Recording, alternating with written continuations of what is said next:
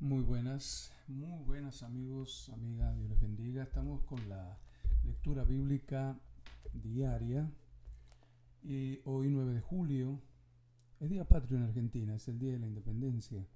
Hoy leemos Marcos capítulo 15, 1 al 20, leemos Primera de Reyes capítulo 10, leemos Oseas 12. Vamos a Marcos, Marcos, déjeme que lo encuentre. San Marcos capítulo 15, 1 al 20 dice, Muy de mañana, habiendo tenido consejo los principales sacerdotes con los ancianos, con los escribas y con todo el concilio, llevaron a Jesús atado y le entregaron a Pilato. Pilato le preguntó, ¿Eres tú el rey de los judíos? Respondiendo él le dijo, Tú lo dices. Y los principales sacerdotes le acusaban mucho. Otra vez le preguntó Pilato, diciendo, Nada respondes. Mira de cuántas cosas te acusan. Mas Jesús ni aun con eso respondió, de modo que Pilato se maravillaba.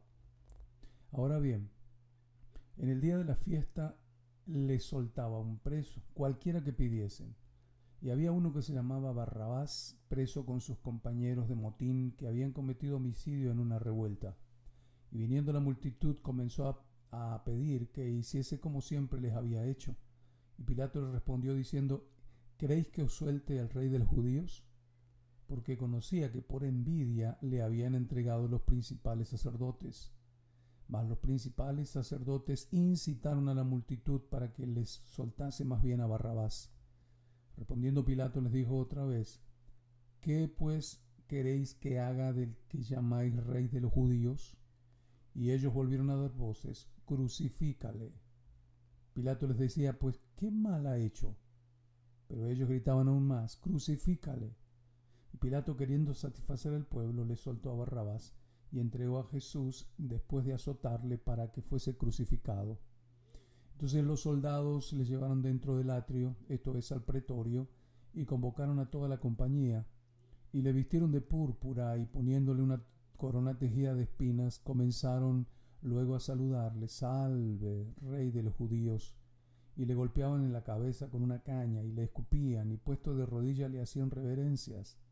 Después de haberle escarnecido, le desnudaron la púrpura y le pusieron sus propios vestidos y le sacaron para crucificarle.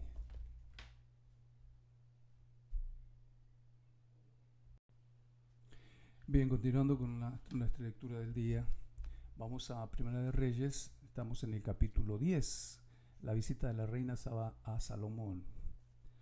Oyendo la reina de Saba la fama que Salomón había alcanzado por el nombre de Jehová, vino a probarle con preguntas difíciles. Y vino a Jerusalén con un séquito muy grande, con camellos cargados de especias y oro en gran abundancia y piedras preciosas. Y cuando vino a Salomón le expuso todo lo que en su corazón tenía. Y Salomón le contestó todas sus preguntas, y nada hubo que el rey no le contestase.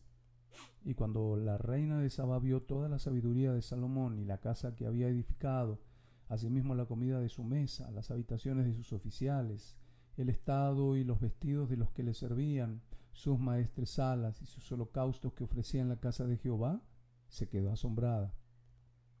Y dijo al rey, Verdad es lo que oí en mi tierra de tus cosas y de tu sabiduría, pero yo no lo creía hasta que he venido y mis ojos han visto que ni aún se me dijo la mitad.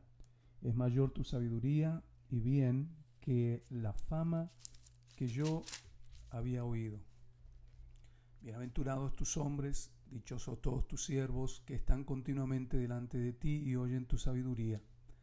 Jehová tu Dios sea bendito que se agradó de ti para ponerte en el trono de Israel, porque Jehová ha amado siempre a Israel y te ha puesto por rey para que hagas derecho y justicia. Y dio ella, y dio ella al rey 120 talentos de oro, mucha plata, ¿eh? y mucha especiería y piedras preciosas. Nunca vino tan grande cantidad de especias como la reina de Saba dio al rey Salomón. La flota de Irán que había traído el oro de Ofir traía también de Ofir mucha madera de sándalo y piedras preciosas y de la madera de sándalo hizo el rey balaustres, balaustres ¿qué es balaustres? Para la casa de Jehová y para las casas reales, arpas también y salterios para los cantores, y nunca vino semejante madera de sándalo, ni se ha visto hasta hoy. Y el rey Salomón dio a la reina de Saba todo lo que ella quiso, y todo lo que le pidió, además de lo que Salomón le dio. Ella se volvió y se fue a su tierra con sus criados. El peso del oro que Salomón tenía de renta cada año era de 666 talentos, sin lo de los mercaderes y lo de la contratación de especias y lo de todos los reyes de Arabia y de los principales de la tierra. Hizo también el rey Salomón doscientos escudos grandes de oro batido, seiscientos ciclos de oro gastó en cada escudo. Asimismo hizo trescientos escudos de oro batido, en cada uno de los cuales gastó tres libras de oro, y el rey los puso en la casa del bosque del Líbano. Hizo también el rey un gran trono de marfil, el cual cubrió de oro purísimo. Seis gradas tenía el trono y la parte alta era redonda por el respaldo y a uno y a otro lado tenía brazos cerca del asiento, junto a los cuales estaban colocados dos leones. Estaban también doce leones puestos allí sobre las seis gradas, de un lado y de otro. En ningún otro reino se había hecho trono semejante. Y todos los vasos de beber del rey Salomón eran de oro, y asimismo toda la vajilla de la casa del bosque del Líbano era de oro fino nada de plata, porque en tiempo de Salomón no era apreciada. porque el rey tenía en el mar una flota de naves de Tarsis con la flota de Irán. Una vez cada tres años venía la flota de Tarsis y traía oro, plata, marfil, monos y pavos reales. Así extendía el rey Salomón a todos los reyes de la tierra en riquezas y en sabiduría. Y toda la tierra procuraba ver la cara de Salomón para oír la sabiduría que Dios había puesto en su corazón. Y todos le llevaban cada año sus presentes, alhajas de oro y de plata, vestidos, armas, especies aromáticas y caballos y mulos. Y juntó Salomón carros y gente de a caballo, y tenía mil cuatrocientos carros y doce mil jinetes, los cuales puso en las ciudades de los carros y con el rey en Jerusalén. E hizo el rey que en Jerusalén la plata llegase a ser como piedras y los cedros como cabraigos, ¿qué es cabraigos? De la cefela en abundancia. Y traían de Egipto caballos y lienzos a Salomón, porque la compañía de los mercaderes del rey compraba caballos y lienzos. Y venía y salía de Egipto y el carro por seiscientas piezas de plata y el caballo por ciento cincuenta, y así los adquiría por mano de ellos todos los reyes de los Eteos y de Siria. Qué interesante escuchar o leer acerca de cómo se desarrolló la, historia. ¿no? Quizás ustedes no le habían puesto tanta atención a todo este tipo de lecturas.